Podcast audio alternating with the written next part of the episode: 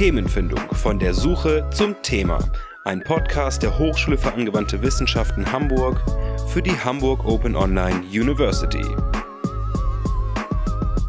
Hallo, liebe Hörerinnen und Hörer des Podcasts Themenfindung. Heute bei mir ist Michel. Magst du dich kurz vorstellen?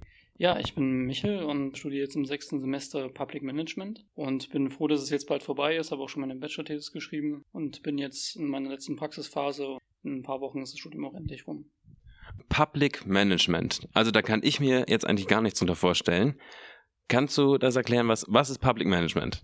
Ja, wir sind auch nicht so viele und uns kennt bestimmt auch kaum jemand. Wir sind quasi das, was früher der Diplom-Verwaltungswirt war und sind Beamte bei der Stadt Hamburg. Das ist quasi der duale Partner der Hochschule, des Departments. Und das Department bildet dann quasi den gehobenen Dienst aus, die Verwaltungsmitarbeiter.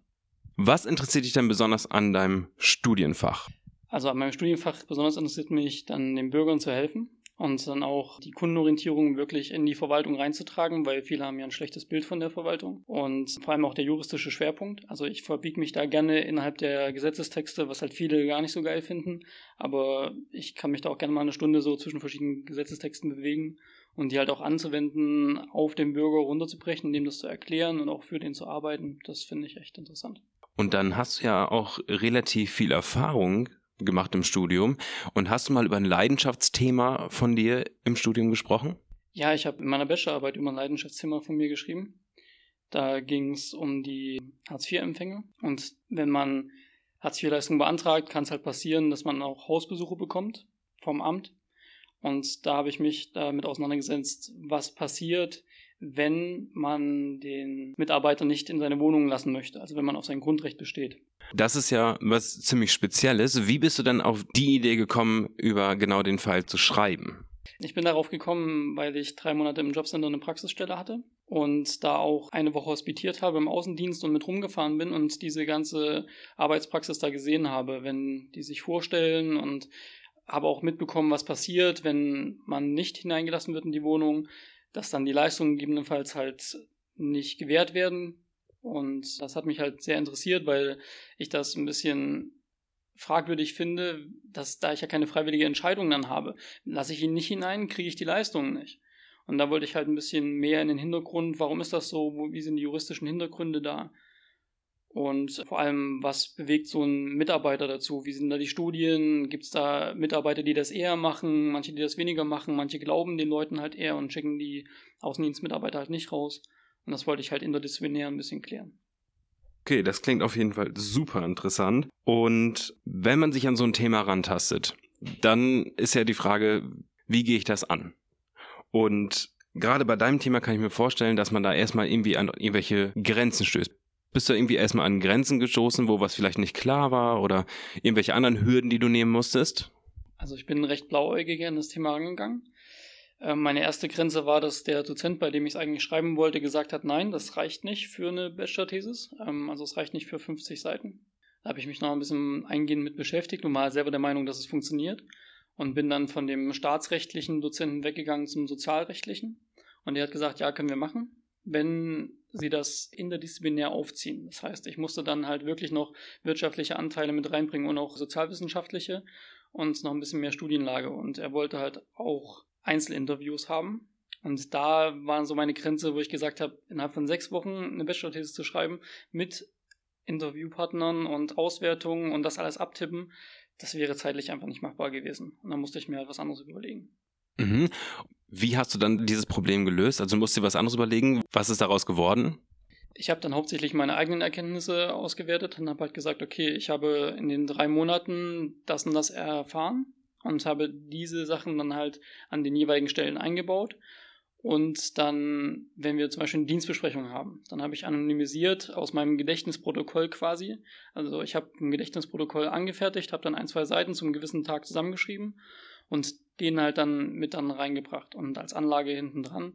Dann habe ich quasi mich selber interviewt, sozusagen. Man muss natürlich auch irgendwie ein bisschen recherchieren dazu. Was hast du denn zur Recherche benutzt? Also zur Recherche habe ich den Regionalkatalog benutzt, also komplett. Ich bin jetzt nicht an der Hochschule geblieben, weil zu meinem Thema es auch sehr begrenzt ist.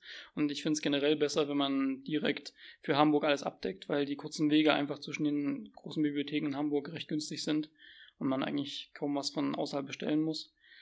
Aber natürlich ist es schwer, weil man erstmal nur ein, zwei Worte hat, nachdem man sucht und dann irgendwann verfeinert sich das auch. Das kann auch passieren, dass man nach zwei Wochen dann mal, ah, jetzt fällt mir das ein, jetzt erkenne ich, ah, danach muss ich suchen. Genau, das ist dann wahrscheinlich immer so abwechselnd mit Recherche, Lesen, Neuerkenntnis, neuer Suchbegriff. Bei welcher Suchmaschine hast du denn gesucht? Oder gab es für dich eine Suchmaschine, die du da genutzt hast? Nein, ich habe ganz normal einfach nur im Regionalverbund, also bei den Bibliotheken, im Katalog gesucht. Ähm, jetzt sagtest du, du hast äh, in den regionalen Katalogen gesucht. Wie komme ich in so einen regionalen Katalog? Also bei einer HW ist es relativ einfach, weil die ganzen Kataloge gelistet sind, auch auf der Seite der HW-Bibliothek. Und dann sucht man einfach Verbundkatalog, ist das, glaube ich, und kann dann da seine Suche machen und der wirft einen dann auf alle möglichen Hamburger und, glaube ich, auch Kiel, norddeutsche äh, Kataloge raus. Und dann erkennt man, ah, okay, das Buch, diese oder diese Studie oder halt diese Literatur ist halt da und da verfügbar. Und dann schaut man halt, wo kann ich das jetzt herbekommen. Und natürlich macht man es am einfachsten, wenn das an der HW verfügbar ist, dann einfach selber in seine eigene Bibliothek zu gehen. Aber wenn es halt da nicht verfügbar ist, dann leitet man es halt an der Stabi aus oder so. Ja, und bist du viel hin und her gefahren dafür, dass du an die unterschiedlichen Medien gekommen bist? Natürlich. Ich bin doch recht viel unterwegs gewesen, weil mein Thema ja nicht allzu, also es ist schon sehr ein spezielles Thema. Und deswegen war ich auch an der Bundeswehrhochschule, ich war der juristischen Fakultät von der Universitätsbibliothek, war in der Stabi generell. Einmal habe ich mir, glaube ich, auch irgendwas aus Kiel kommen lassen, aber ansonsten war ich halt schon viel in Hamburg unterwegs, weil man halt einmal liest man irgendwas und dann will man was Neues dazu haben, dann muss man wieder rausfahren. Das heißt, von einer Woche ist man halt schon einen Tag unterwegs und holt sich dann die ganzen Sachen ran. Mhm. Und hattest du auch mal zwischendrin so eine Schreibblockade? Und wenn ja, wie bist du da rausgekommen? Also ich hatte eine Schreibblockade, weil eine Beziehung zu Ende gegangen ist und da musste ich dann irgendwie mit umgehen.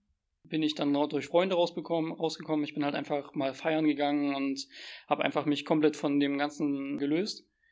Und habe mich dann wieder bei gutem Wetter einfach mal wieder hingesetzt und dann auf einmal ging es halt wieder. Das hat so eine Woche, glaube ich, gedauert, wo ich nichts machen konnte, was natürlich innerhalb von sechs Wochen Bearbeitungszeit relativ schwer ist. Aber dadurch, dass dann mein Kopf wieder frei war, lief es dann auch einfach viel besser. Jetzt hast du ja anfänglich erzählt, dass dein Thema eigentlich erstmal vom Professor zu klein war, aber musstest du das vielleicht später doch noch eingrenzen? Ja, also wir haben halt gedacht, dass es äh, sehr eng ist, das Thema. Aber dadurch, dass ich so interdisziplinär gearbeitet habe, konnte ich aus vielen Bereichen Sachen ansprechen. Und auf einmal wurde das Thema halt sehr groß, weil ich so viele interessante Studien gefunden habe, die aber dann gegebenenfalls an meinem Thema vorbei gewesen wären. Und ich habe dann einfach erstmal drauf losgeschrieben und dachte mir so, das ist so interessant, auch für die Weiterbildung in den Jobcentern, worauf muss geachtet werden, dass Widersprüche und Klagen weniger werden. Und da habe ich gemerkt, verdammt, ich gehe ja vollkommen von meinem Thema weg, was ich ja eigentlich bearbeiten wollte, wo mich dann zum Glück auch der Dozent, mit dem ich mich immer einmal die Woche getroffen habe, wieder eingefangen hat. Und dann ist natürlich das Problem, wo schneide ich bei, wenn was interessant ist. Und da ist dann auch meine Motivation ein bisschen weggegangen, weil ich es dann doch juristischer halten musste, als ich es eigentlich wollte, weil das andere viel interessanter war. Und ich habe dann versucht, ein bisschen Schlaglichter zu setzen mit den ganzen Sachen. Aber habe dann natürlich, weil man will ja auch dann doch eine gute Note haben irgendwie, mich meinem Dozenten dann angepasst ein bisschen. Mhm. Denkst du, es gibt eine Besonderheit in der Themenfindung in deinem Studienfach Public Management?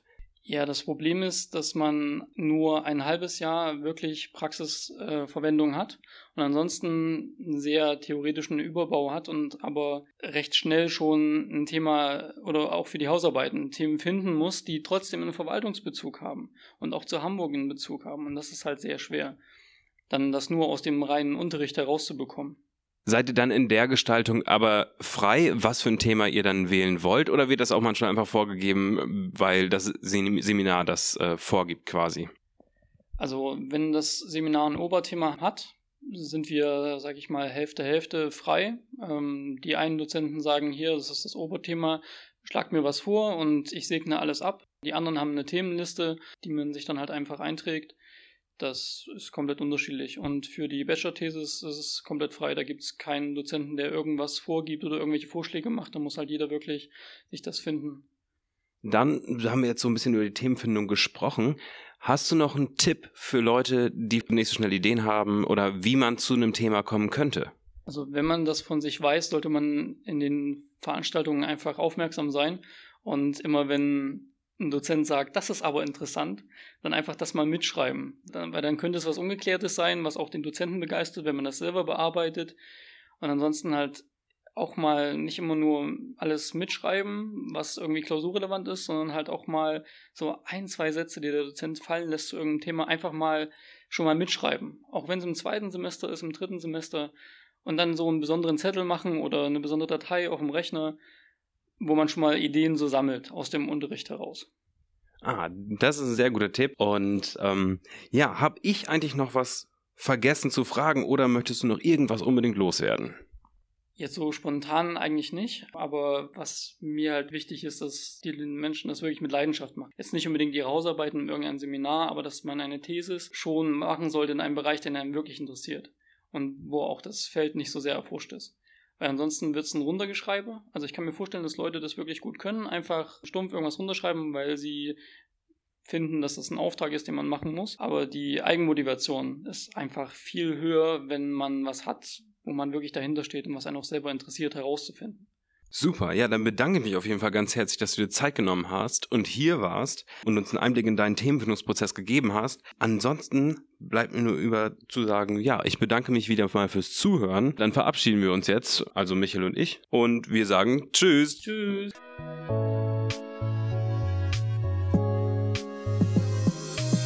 Der Podcast Themenfindung von der Suche zum Thema ist ein unabhängiger und nicht kommerzieller Podcast. Produziert von Sascha Bolte im Rahmen des Projektes Taskforce Informatisierung mit um am Department Wirtschaft und Soziales der Hochschule für angewandte Wissenschaften Hamburg. Themenfindung von der Suche zum Thema ist lizenziert mit der Creative Commons Lizenz Namensnennung Weitergabe unter gleichen Bedingungen 3.0. Das bedeutet, dass ihr die Episoden beliebig vervielfältigen und weiterverbreiten dürft. Ihr dürft die Episoden beliebig remixen, verändern und darauf aufbauen für beliebige Zwecke, sogar kommerzielle. Diese Rechte erhaltet ihr unter der Bedingung, immer die Quelle www.twitter.com slash Themenfindung anzugeben. Die Intro- und Outro-Musik steht unter Creative Commons Namensnennung und stammt von Ariel Faye. Der Song heißt Talking With You und ist zu finden unter soundcloud.com slash artificial-music. Ladet auch die nächste Episode Themenfindung von der Suche zum Thema herunter.